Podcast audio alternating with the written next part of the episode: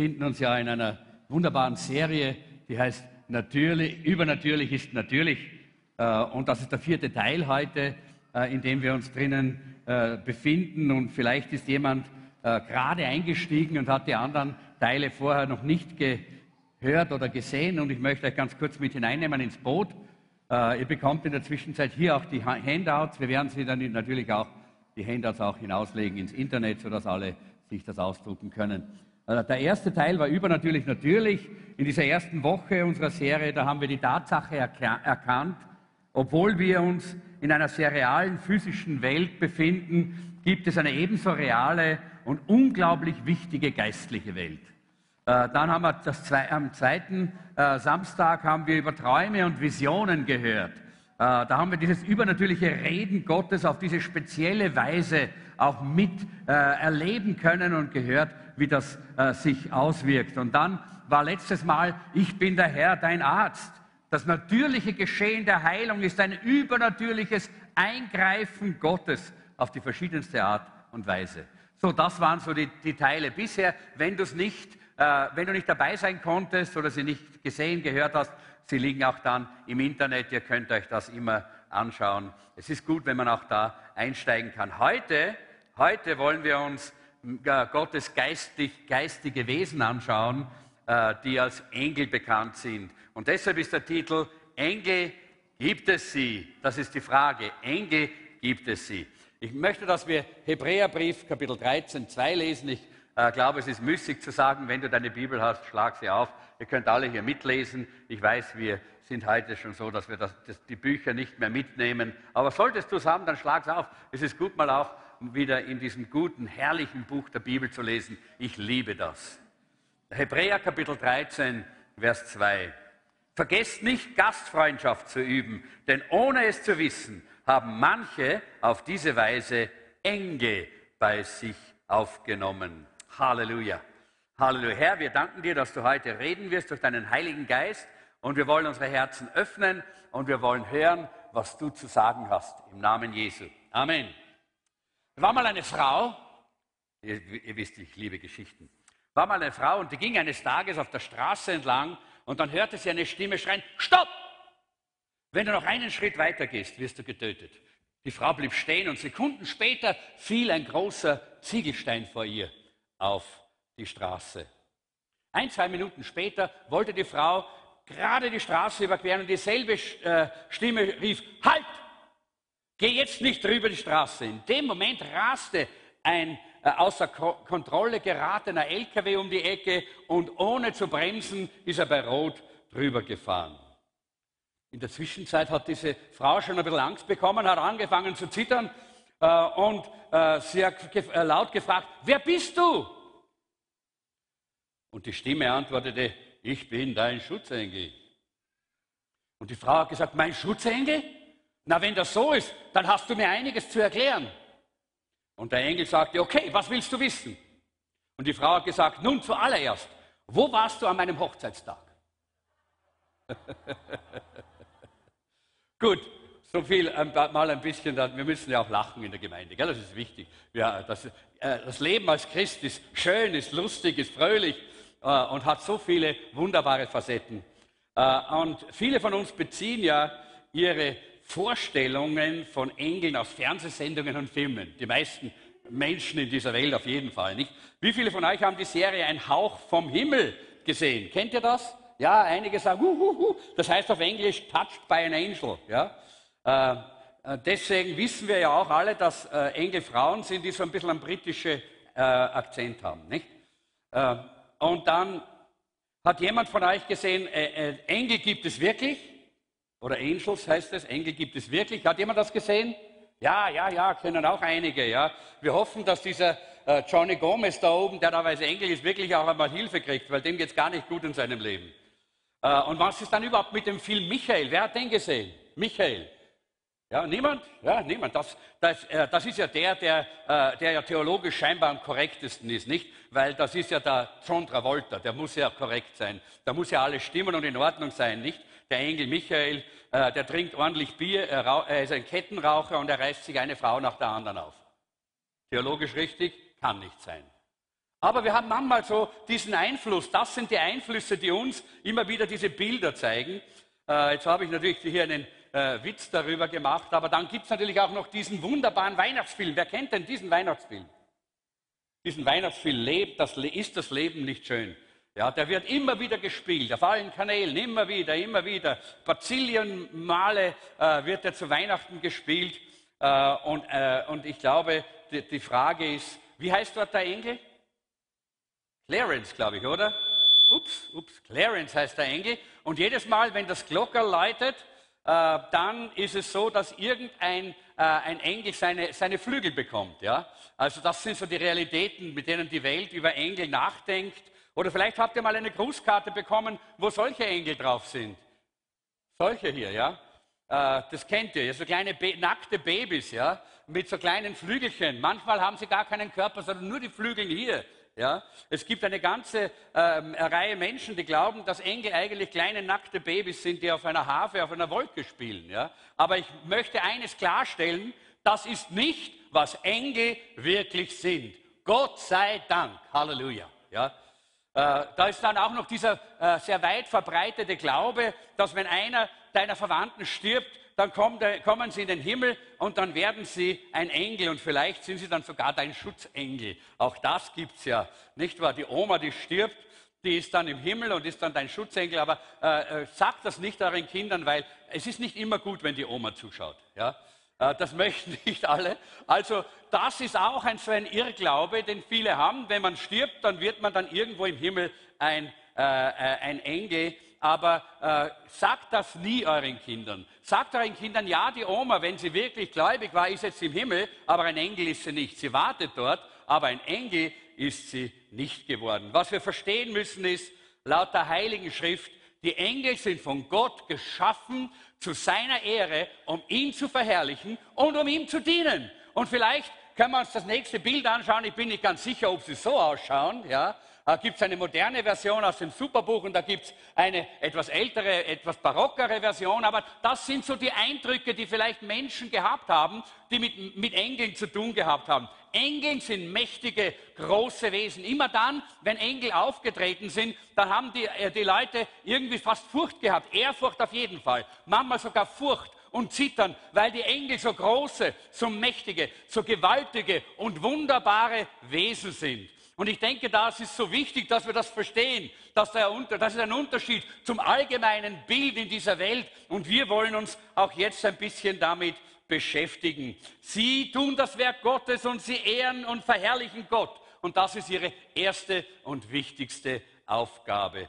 Es gibt äh, im Umgang mit diesem Thema drei, äh, drei verschiedene Zugänge. Der erste ist der Rationalismus, den die, ganzen, den viele in der Welt haben heute. Ja? Man, man verleugnet, und ich habe darüber vor einigen Wochen gesprochen, äh, in, dem, äh, in, in, diesem The Thema, wo ich gesprochen habe über übernatürlich, natürlich. So viele verleugnen die unsichtbare Welt, das Übernatürliche, und dabei ist es überall in allen Filmen und in allen Medien, überall sehen, sehen wir es trotzdem, und doch verleugnen sie es und wollen es nicht wahrhaben. Leider gibt es auch äh, Christen, die das Übernatürliche nicht in der Form anerkennen. Die haben aber ein Problem, weil der, der das Zentrum unseres Christentums, unseres Glaubens ist, Jesus selber, er, der gesagt hat, ich bin der Weg, die Wahrheit und das Leben. Er spricht von Engeln. Er hat auch Begegnungen mit Engeln. Ihm dienen die Engel. Und er weiß, dass diese unsichtbare Welt eine Realität ist, auch hier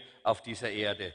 Äh, und deshalb der Glaube an das Übernatürliche ist kein antiintellektueller Charakterzug. Das ist nicht. Sondern eine realistische Sicht auf Gottes sichtbare und unsichtbare Schöpfung. Das zweite, äh, der zweite äh, Ansatz ist der Spiritualismus oder der Romantizismus. Man ist irgendwie so, so richtig romantisch drauf mit Engeln, nicht? Und, und es gibt vier Gründe, warum dann äh, Leute von diesen Filmen mit den Engeln so fasziniert sind. Warum sie so gerne solche Filme, solche Serien sehen. Nämlich erstens, weil der Geist der Hoffnungslosigkeit in der Gesellschaft ist. Und Menschen sind auf der Suche nach Antworten, dass etwas ihren leeren Geist erfüllen kann. Und deshalb greifen sie in irgendeiner Form nach dem Übernatürlichen. Und dann gibt's, ist natürlich das auch der Geist des Egoismus. Ja, Christen sind ja berufen, Diener zu sein. Äh, aber unsere Gesellschaft möchte viel lieber bedient werden und deshalb schauen sie, weil sie wissen, dass die Engel geschaffen sind als Diener, als Diener für das Volk Gottes, dann schauen sie, was können die Engel für mich tun? Ja? Äh, wo kann ich mich denn bedienen lassen von den Engeln? Äh, auch die, dieser Geist ist da, der Geist des Egoismus. Und dann natürlich der Geist des New Age, das heißt, alles, was, was übernatürlich ist, das muss konsumiert werden. Da wollen wir hinein. Das ist New Age. Ja, wir wollen dieses neue Zeitalter, diese, dieses Novum Ordo Seclorum, diese neue Weltordnung. Und da wollen wir hin und da brauchen wir all diese übernatürlichen Wesen auch. Und deshalb äh, wird die ganze Gesellschaft auch für diese Endzeit vorbereitet. Äh, und äh, die Welt wird ja das Übernatürliche sowieso auch während der Trübsalzeit, die kommen wird, das wissen wir und wir wissen, dass wir nicht weit weg sind davon. Wir sind in der Endzeit. Die, äh, da wird die Welt das Übernatürliche auch akzeptieren, weil der Antichrist auch übernatürlich wirken wird. Er wird Wunder und Zeichen tun, sagt die Bibel. Und die Menschen werden das einfach akzeptieren. Und dann natürlich auch der Geist der Neugier. Das, äh, das, man ist einfach neugierig auf alles Unbekannte. Die Menschen haben viele Fragen über Engel. Es wäre mal lustig, wir haben die Zeit jetzt nicht, ich hätte gern mal gewusst, was ihr für Fragen über die Engel habt. Schreibt euch das selber mal vielleicht auf euren Zettel, äh, ganz heimlich, müsst ihr niemandem zeigen, was eure Fragen sind. Aber was ich immer so gehört habe von den Leuten ist, wie schauen Engel aus? Das ist eine wichtige Frage, das möchte man gerne wissen. Gell? Das Zweite ist, haben wir Schutzengel?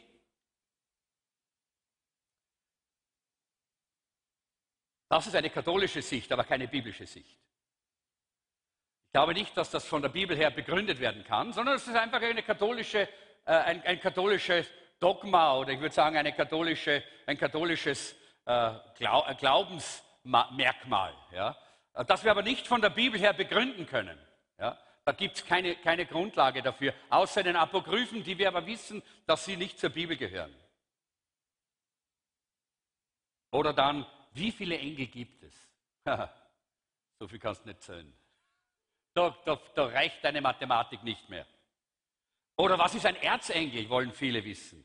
Oder ist es möglich, Engel zu sehen? Auch das ist etwas, was Leute wissen wollen. Oder kann ich zu Engeln beten? Natürlich nicht. Denn die Bibel sagt sehr klar und sehr deutlich, dass Gott sagt, niemanden sollen wir anbeten als nur ihn allein, den lebendigen Gott. Und wir sehen in der Bibel immer wieder äh, dort, wo Engel aufgetreten sind und jemand hat sich vor ihnen niedergeworfen, haben sie sie aufgehoben und gesagt, steh auf, ich bin einer von euch, steh auf. Bete mich nicht an, bete nur Gott an. Nur dann, wenn der Engel des Herrn kam, der Gott selber ist, dann sind sie niedergefallen. Dann hat Gott auch diese Anbetung entgegengenommen, wenn die Menschen das getan haben. Was sind Dämonen? Sind sie real? Auch das ist eine Frage, die viele haben. Und wie unterscheiden sie sich? Und dann, die habe ich schon beantwortet, die Frage, aber die hört man auch immer wieder. Werde ich eines Tages ein Engel sein? Nein, wirst du nie. Du bist es jetzt nicht und du wirst es auch dann nicht sein. gut, super, oder? Das ist doch gut, dass wir das wissen. Da haben wir schon mal eine Klarheit über, äh, was Engel sind und was, wir, was Engel nicht sind. Und dann ist der, der dritte Ansatz, und der ist der, der uns heute wirklich interessiert, ist der biblische Ansatz. Der biblische Ansatz, was sagt die Bibel wirklich darüber, wie wir über Engel denken sollen? Das ist die Frage. Es ist eines der faszinierendsten Themen. Und ich muss ehrlich sagen, mich hat das diese Tage wirklich so viel äh, beschäftigt und ich, hab, ich, ich, ich, muss hier immer blättern, weil ich habe ja so viele Seiten äh, Unterlagen, was ich zusammengesammelt habe, studiert habe, gelesen habe, weil das so faszinierend ist, was auch die Bibel über dieses Thema der unsichtbaren Welt uns zu sagen hat und wie toll und wie wunderbar Gott das alles eingerichtet hat. Gott hat einen wunderbaren Plan auch für die Welt der Engel, die unser Leben, auch ganz besonders als Gemeinde, auch mit hier beeinflussen. Es ist eine ganz wunderbare Sache zu wissen, dass sie Gottes Boten sind, Gottes Armee und Gottes Boten. Und wir wollen das heute mal aus der Bibel uns anschauen. Äh, ich denke, äh, dass das erste ist mal die Existenz der, der, äh, der Engel. Die wollen wir uns anschauen, die Existenz der Engel. Ihr habt ein paar Blanks, die habe ich euch ganz bewusst gelassen, weil ich mir gedacht habe, ja, wir haben sonst hier nicht, wir können nicht singen, wir können nicht so viel auch nicht laut groß beten miteinander, aber wir können ein bisschen was schreiben, wenigstens ein paar Worte. Die Existenz der Engel. Die Bibel hat, wie gesagt, viel dazu zu sagen. Äh, Engel werden in der Bibel über 250 Mal erwähnt. Es gibt 29 aufgezeichnete alttestamentarische Berichte über Engelsbesuche oder Interventionen, dann sehen wir auch bei Jesus, vom Leben Jesu, wie die Engel ihm gedient haben, wie, Eng, wie, er, äh, wie Engel immer wieder gekommen sind, um ihm zu helfen und ihn zu unterstützen. Und dann sehen wir es auch Neu, in der Apostelgeschichte, auch bei den Aposteln, der Apostel äh, Petrus, äh, wie er äh, im Gefängnis ist, kommen die Engel und sie befreien ihn. Wie, wie, wie die Apostel gemeinsam gefangen sind, werden sie von Engeln wieder in die, in die Freiheit gebracht. Auch der Apostel Paulus hat einige Male direkte und indirekte Begegnungen mit Engeln erwähnt. Und äh, deshalb ist es sehr wichtig, dass wir wissen, die Bibel spricht viel über diese Engel. Sie spielen auch ein, in den Briefen der Offenbarung und in der Offenbarung eine wichtige Rolle. Wir finden Beispiele von Engeln, die gegen böse Dämonen kämpfen, die versuchen, Gottes Plan zu vereiteln. Engeln und das ist jetzt ein wichtiger Satz. Engeln sind Gottes Boten und seine geistliche Armee und es gibt eine Menge von ihnen. Mach nicht den Fehler, dass du nicht glaubst, dass es sie gibt, denn sie sind wirklich da. Ich kann da auch ein bisschen aus meiner persönlichen Erfahrung sprechen. Ich habe mich ja 1971 habe ich mich bekehrt, da bin ich äh, Christ geworden. So, ich habe heuer meinen 50. Geburtstag im geistlichen Bereich. Im Sommer werde ich 50 Jahre in Christus und das ist eine herrliche Zeit. Muss sagen, das beste, das schönste Leben, das jemand haben kann. Und damals, 1971, äh, da habe ich wirklich, ich war ja äh, ganz normal österreichisch aufgewachsen, so katholisch, äh, so durchschnittlich, nicht richtig gläubig und alles Mögliche, habe ich so zusammengemischt dann im Laufe meiner Jugendzeit und dann äh, kam ich zu diesem Moment, wo ich mit diesen Satanisten Kontakt bekommen habe. Und die haben mich dann dort im Wald, draußen im Wienerwald, aufgefordert, mein Leben äh, dem Satan zu übergeben. Und in dem Augenblick, wo ich dort gestanden bin und mich dieser, dieser äh, Leiter der Satanisten so aufgefordert hat, diese Entscheidung zu treffen, habe ich gesehen, wie überall äh, im Wald aus der Dunkelheit diese Gestalten auf mich zugestürmt sind. Es waren die dämonischen Mächte. Ich wusste damals gar nicht, dass es sie gibt. Ich habe damals gar nichts damit zu tun gehabt eigentlich. Und da kamen sie auf mich zu. Und in dem Augenblick habe ich gerufen, Herr Jesus, wenn es dich wirklich gibt. Denn ich habe kurz vorher angefangen, im Neuen Testament zu lesen, weil Gott mich angeredet hatte. Und ich habe gerufen, Herr Jesus, wenn es dich wirklich gibt, dann komm jetzt in mein Leben, sonst komme ich da nie wieder lebendig heraus. Und Jesus ist gekommen. Und in dem Augenblick, wo er da war, in dem Augenblick war es wie ein Licht und wie eine Mauer. Und diese, diese, diese Mächte, die da auf mich zugestürmt sind, konnten nicht herein. Es war wie eine, eine Glocke rings um mich, im hellen Licht. Und ich habe gewusst, äh, Jesus ist mit mir und die Mächte der Finsternis können mich nicht mehr zerstören. Leute, die Dämonen sind auch eine Realität. Auch diese geistliche Welt müssen wir einfach auch erkennen, denn wir haben es immer wieder damit zu tun. Im Jänner 1973, also nur kurz äh, danach, äh, da war ich auf dem Weg äh, mit einem Missionsteam, war ich auf dem Weg von Teheran. Ich war im Iran unterwegs, von Teheran nach Mardan, glaube ich, heißt das, diese Stadt. Irgendwo oben in den, war, das im, Norden, glaube ich, vom Iran. jedenfalls war das eine Stadt, da sind wir über die Berge gefahren, sind ziemlich hohe Berge gewesen. Da waren Skifahrer, da war Schnee, es war im Winter. Äh, und ich war der, der, Fahrer dieses Busses. Das war ein großer Bus, eigentlich ein 50-Sitzer, der umgebaut war als ein Wohnbus für sieben Leute, für acht Leute. Und ich habe den, hab den gelenkt, ich, ich war der Fahrer dieses Busses. Und wir sind eine ganz schmale Straße da über diesen, diesen Pass, über diese, diese Berge gefahren. Und wir sind um eine Kurve gefahren und plötzlich war da nur mehr Eis. Nur mehr Eis. Aber was, äh, das war so wie, wie, wie am, am äh, Eislaufplatz hier ähm, am Radarsplatz. So, nur Eis. Ja. Und zwar eine ziemlich lange Strecke und ist bergab gegangen. Und ich bin da um die Ecke gefahren und auf einmal ist es losgegangen. Ist der Bus, der war, ist ja schwer, viele Tonnen, ja, der Bus losgesaust. Und äh, auf der rechten Seite war eine, eine, eine Felswand und auf der linken Seite ist es runtergegangen in eine Schlucht. Ja. Äh, und, äh, und der, der große der, der große Bus ist auf diese Schlucht zugesaust und wir alle, die wir drinnen waren, haben nur gerufen, Jesus! Und in dem Augenblick waren wir an der Kante und es war, als würden wir in Federn hineinfahren. Es war so, es würde da eine Feder sein, die uns abfängt und leicht wieder in die andere Richtung hindringt. Und dann sind wir gleich in die andere Richtung und dort war beim Felsen war es wieder so, wie wenn eine Feder da gewesen wäre, die uns abgefangen hat. Und wieder in die andere Richtung. Und so ging es einige Zeit, bis das, bis das Fahrzeug wieder stabil war und wir aus dem Eis, aus dieser Eisrinne draußen waren. Und wir, ich weiß, Gott hat seine Engel hingestellt, auf dieser Seite und auf dieser Seite, und hat uns bewahrt davor, in diese Schlucht zu fallen und zu sterben, denn das wollte der Teufel, das wollten die, äh, die dämonischen Mächte, denn wir sind auf dem Weg gewesen, das Evangelium zu verkündigen. Wir, wir, haben, wir waren unterwegs zu predigen und den Menschen von, die gute Nachricht von Jesus zu bringen. Natürlich ist das immer wieder so, dass diese, diese diese Mächte, diese unsichtbaren Mächte sich manchmal manifestieren. Und wie gut ist es, dass Gott seine Engel auch äh, zu unserem Dienst und zu unserem Schutz auch aussendet. 1973 waren wir dann eben auf dieser Missionsreise in Indien und ich erinnere mich, ich dort, bin dort gelegen an, ein, an einem Abend, in einer Nacht und plötzlich, während ich so gelegen bin, habe ich gespürt, dass ich Hände an meinem Hals habe, die mir zudrücken.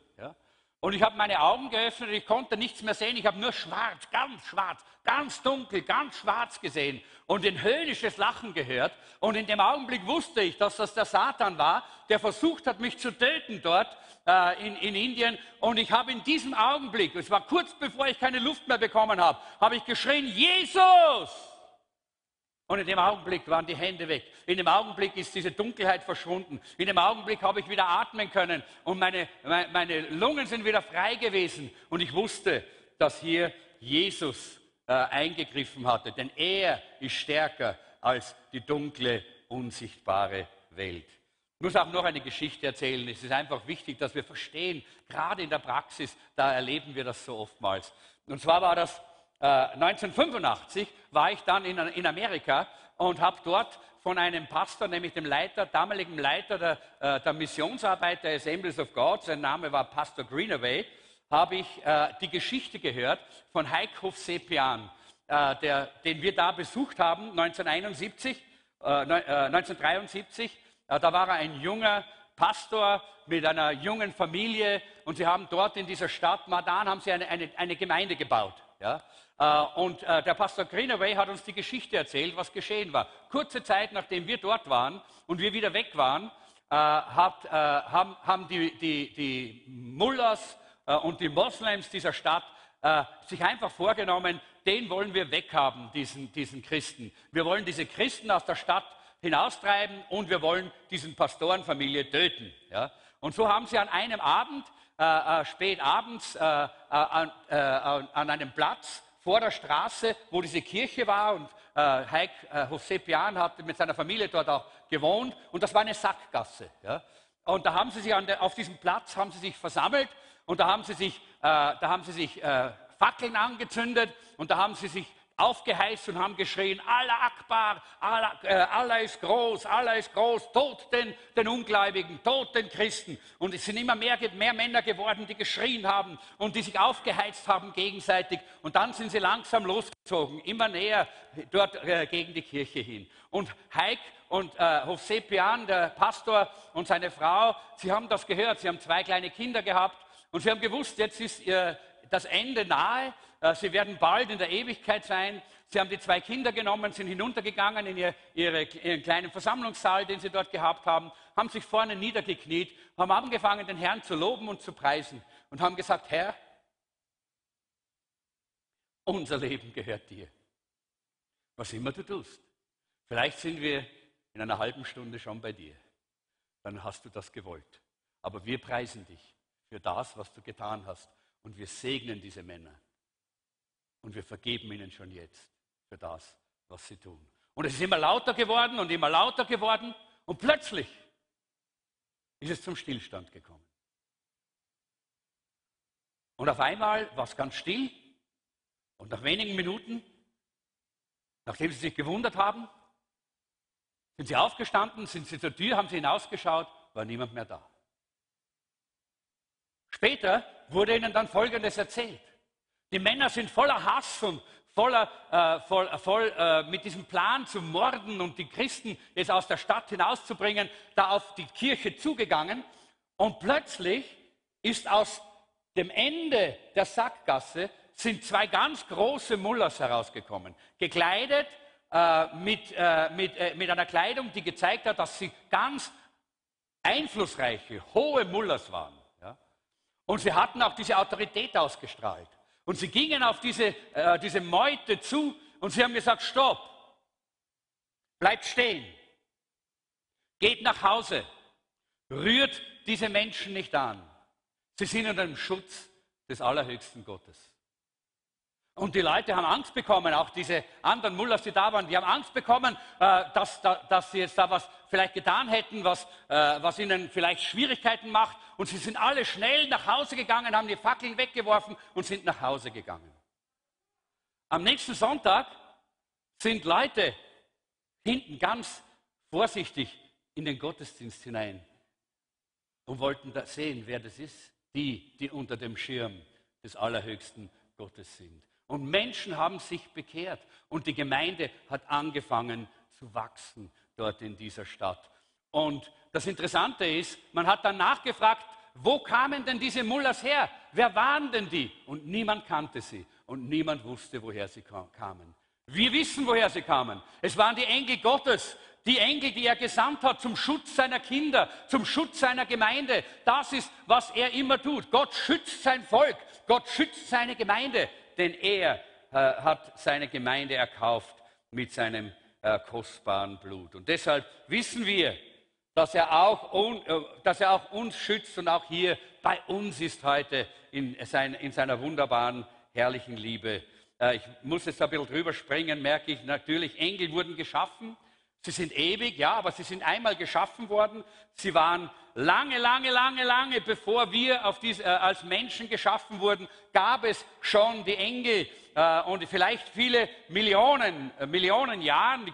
Wissenschaftler wissen nicht, wie, wie alt das Universum ist, äh, denn äh, sie haben keine Ahnung, äh, sie spekulieren nur. Ich bin ja ein Vertreter der sogenannten Restitutionstheorie, das heißt der Wiederherstellung der Schöpfung nach dem Fall des Satans, wo wir wissen, dass in 1. Mose 1.1 da steht, äh, am Anfang schuf Gott den Himmel und die Erde und dann heißt es, und, äh, und äh, es wurde oder es war Tohu Wabohu. Es heißt dort Bara im Hebräischen, das kann beides heißen. Ich glaube, es ist er und es wurde, denn Gott schafft kein Tohu Wabohu. Mein Gott schafft kein Tohu Wabohu. Mein Gott ist ein Gott, der schöne Dinge schafft der wunderbare Dinge schafft, der vollkommene Dinge macht, kein Tohuwabohu. Gott hat auch nicht den Satan geschaffen, sondern den Luzifer, den Lichtengel, der wunderbar war, der Lobpreisengel äh, äh, war, der, der ein Musikengel war. Den hat Gott geschaffen. Er hat sich selber zum Satan gemacht, indem er sich gegen Gott entschieden hat.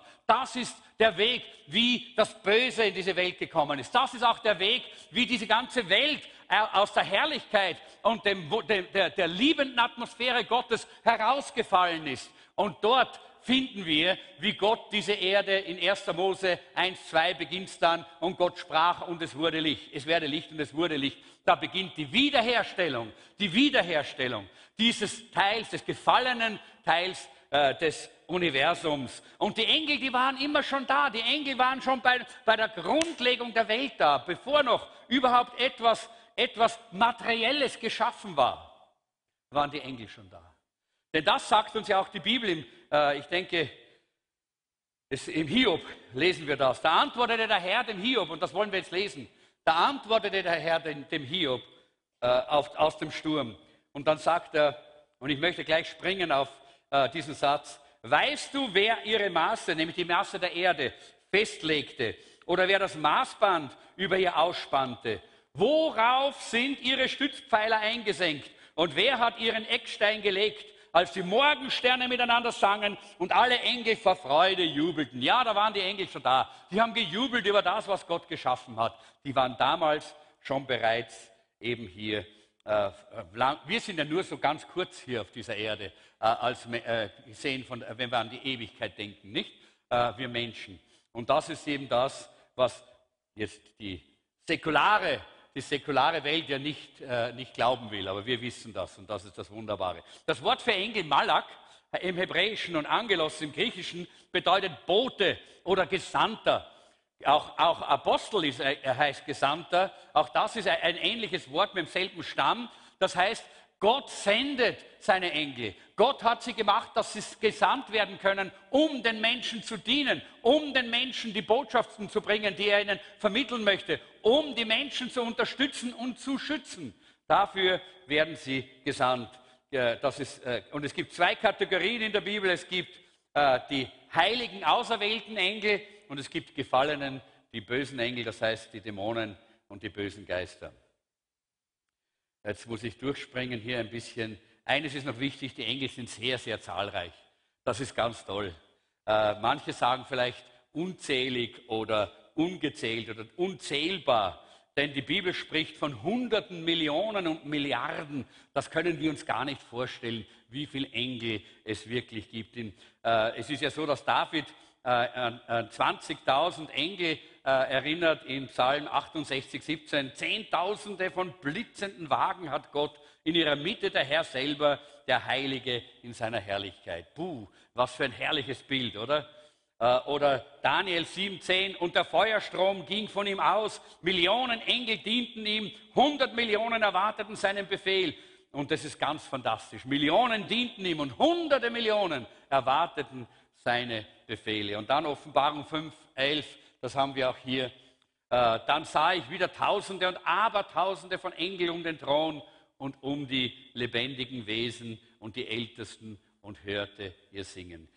Und jetzt würden wir eigentlich dazu kommen, die verschiedenen Arten von Engel anzuschauen. Und ich gehe da nur ganz rasch durch. Und zwar einfach deshalb, weil ihr könnt selber in der Bibel nachlesen. Bibelstellen habe ich euch auch in eure Unterlagen hineingeschrieben.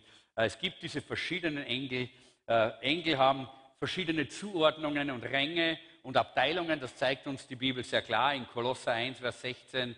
Da, geht es um Throne, um Mächte, um Herrscher und um Gewalten. Und auch im Epheser 1, 21 wird das so aufgeführt. Aber nicht nur die, die, äh, die bösen Engel haben das, sondern auch die, die, die Engel Gottes. Äh, es war ja so, dass diese Engel Gottes, wie sie äh, sich gegen Gott entschieden haben und, äh, und sich äh, im Ungehorsam zu Dämonen entschieden, ver, verwandelt haben, haben sie auch diese Ordnungen mitgenommen. Ja? Und deshalb gibt es sowohl in der himmlischen äh, äh, Engelswelt als auch in der dämonischen Engelswelt auch diese selben äh, Ränge. Äh, und wir, wir, sehen dann zum, den ersten Engel, den wir sehen in der Bibel, das ist ein Cherubim.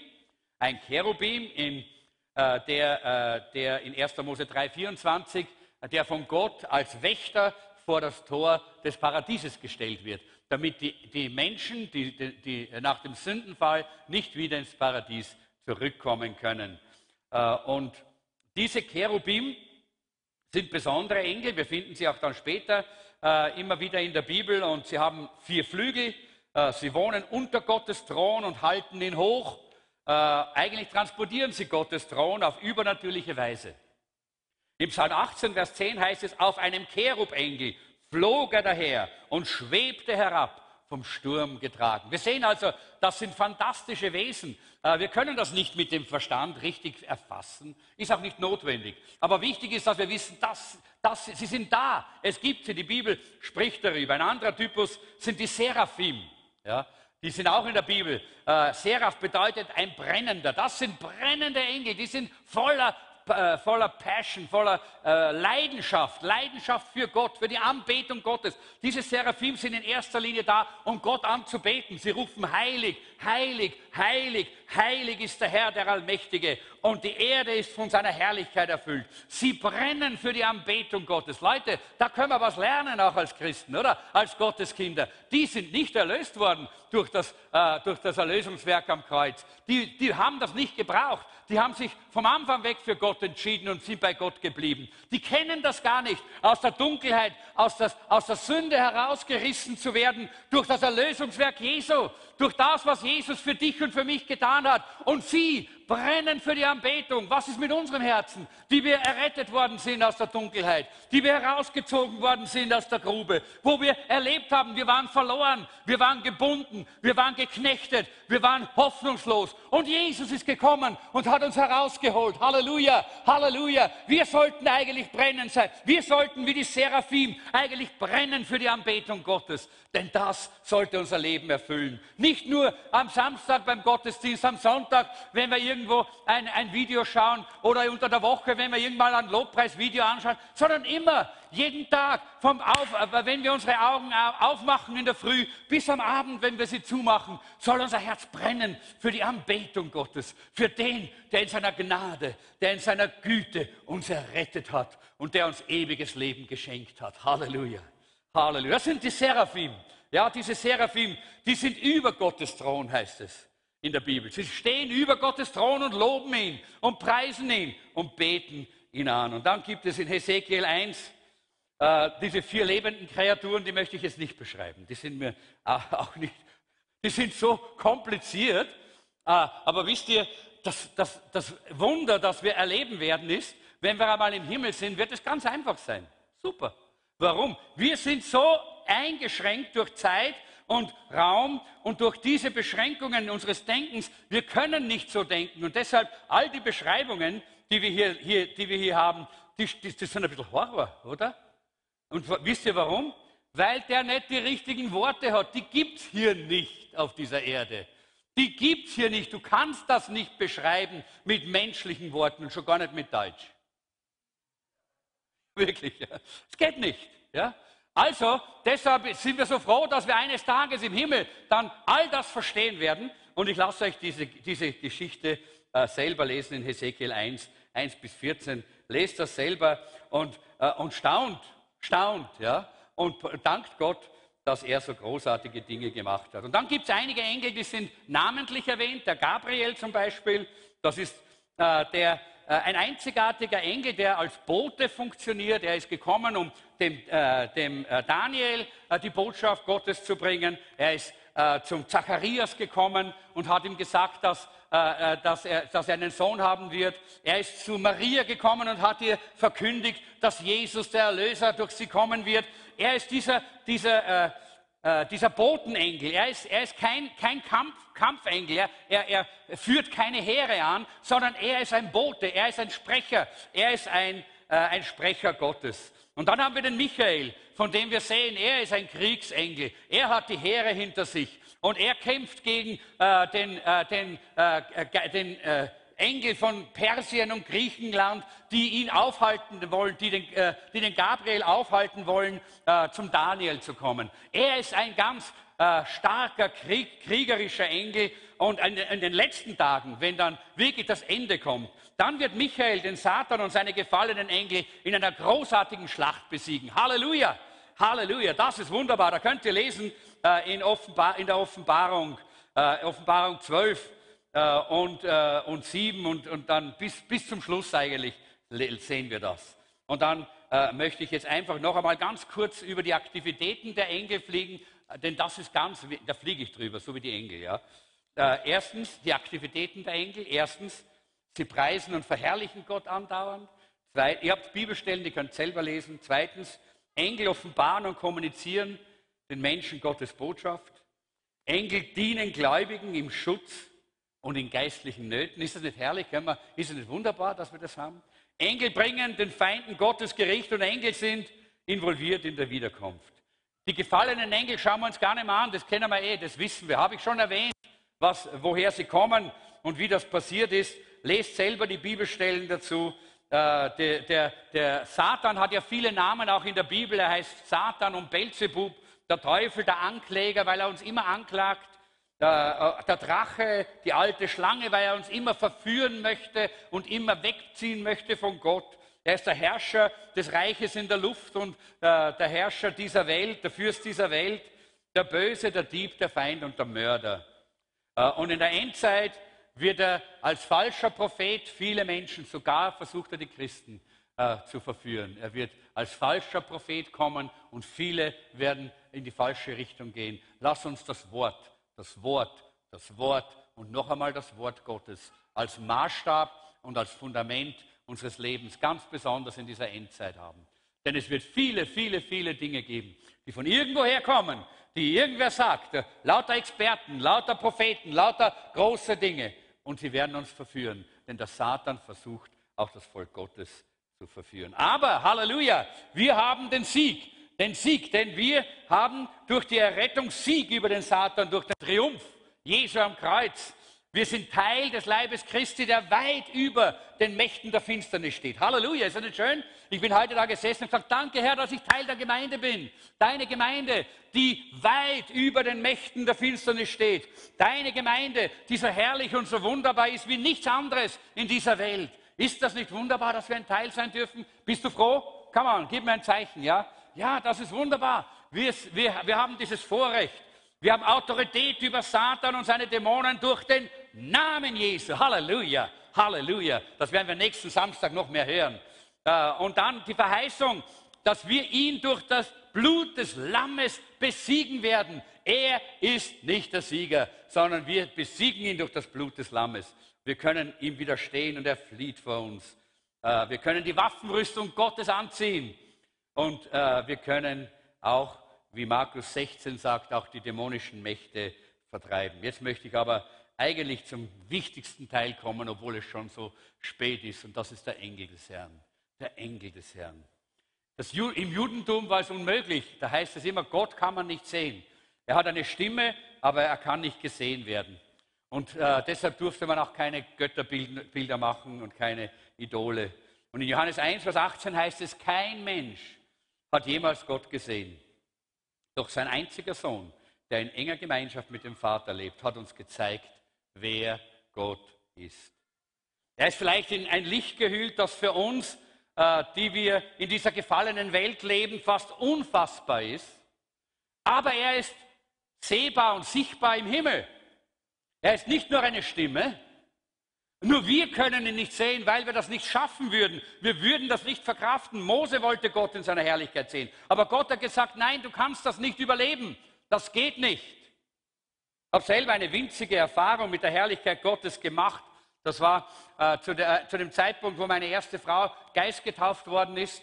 Äh, da waren wir äh, in einer christlichen Versammlung und, äh, und da waren mehrere Geschwister zusammen in einem größeren Raum und, und dann haben einige Brüder, dann Brigitte hat meine erste Frau geheißen, die ja schon beim Herrn ist, und, und sie haben sie in, in, das nächste Zimmer genommen, um für sie zu beten, dass sie geistgetauft wird, mit dem Heiligen Geist erfüllt. Und wir haben drinnen alle gebetet, Herr, komm, gieß deinen Geist aus, erfülle sie mit deinem Heiligen Geist. So sind wir alle dort in diesem Raum gewesen. Und plötzlich kam Gott.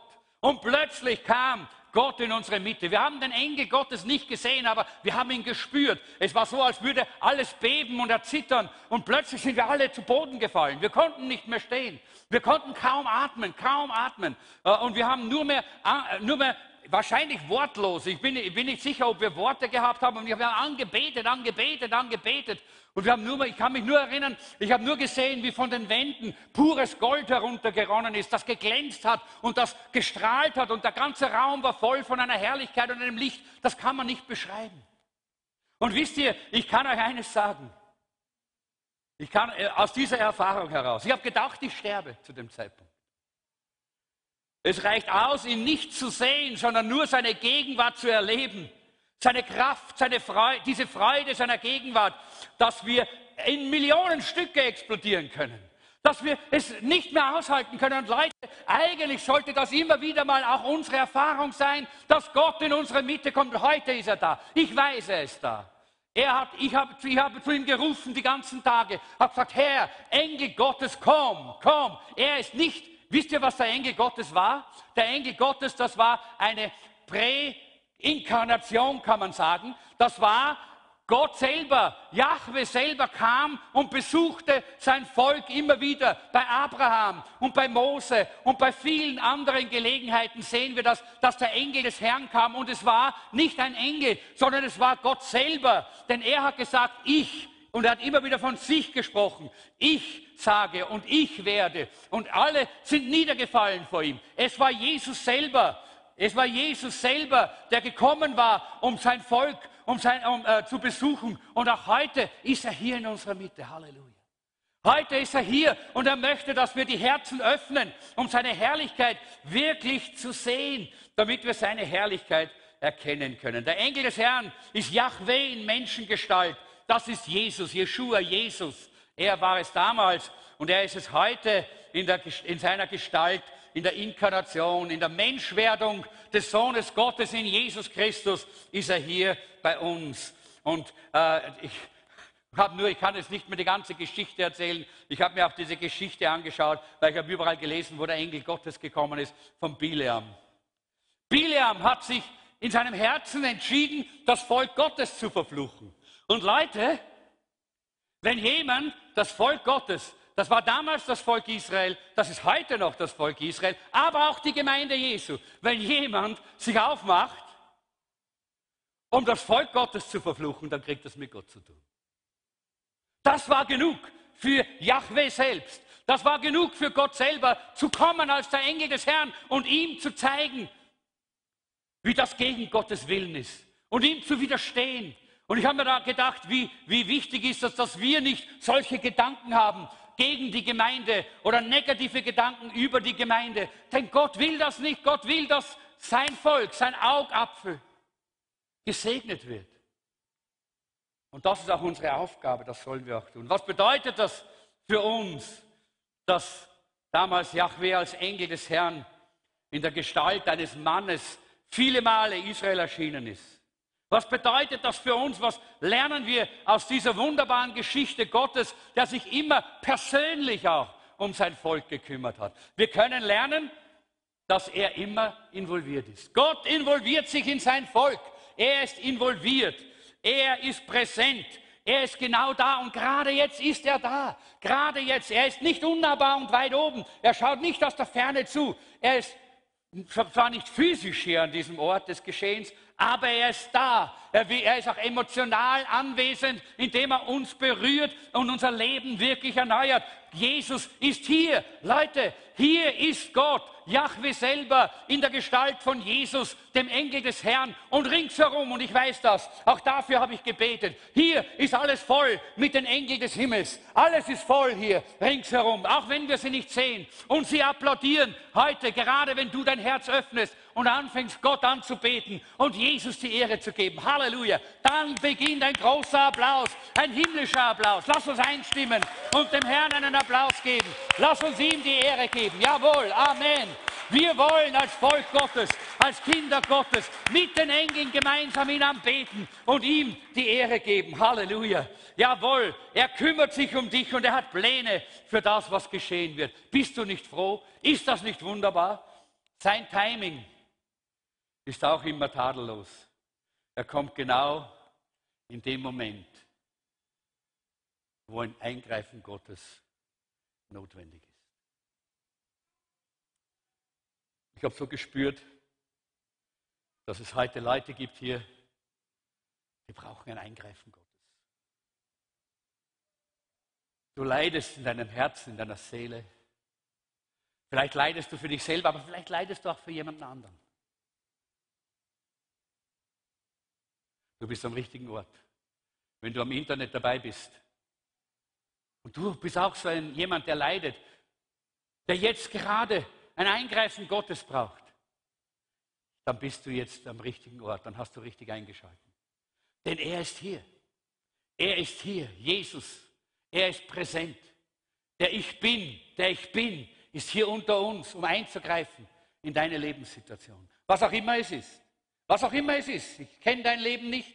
Ich weiß nicht, was jetzt in deinem Leben so schwierig und problematisch ist und dich so plagt. Aber Gott weiß es, Halleluja. Und ihm ist alle Macht gegeben im Himmel und auf Erden. Und er ist hier um einzugreifen. Und alle seine Engelsheere stehen ringsherum, um nicht zuzulassen, dass die Dämonen und die, äh, die, die Mächte der Finsternis jetzt hier dich stören oder dich aufhalten, eine Entscheidung für Jesus zu treffen, dein Herz zu öffnen und zu sagen, komm her, komm her in meine Situation. Danke, danke, dass du genau in diesem Moment da bist, dass du jetzt da bist und eingreifst. Er war da bei Gideon und hat sein Volk gerettet. Er war da bei Elia und äh, der ganz am, am, Boden zerstört war, als er dort depressiv war. Da kam der Engel des Herrn, Halleluja. Wenn du heute am Boden zerstört bist, vielleicht Depressionen hast, der Engel des Herrn ist Jesus Christus. Er ist da, er ist da und er kann deine Seele heilen. Gerade jetzt in diesem Augenblick.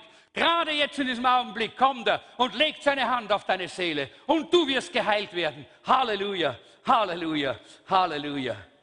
Huh. Ich weiß, der Herr hat was Großes vor hier. Und ich bin so dankbar, dass es nicht von mir abhängt, sondern ganz allein von ihm. Und er hat alle seine Engel gesandt, um das vorzubereiten in der Atmosphäre. Das, was jetzt zum Abschluss in deinem Leben geschehen wird. Viele Menschen wollen den Engeln die Ehre geben, tu das nicht. Die Ehre gehört nur Gott.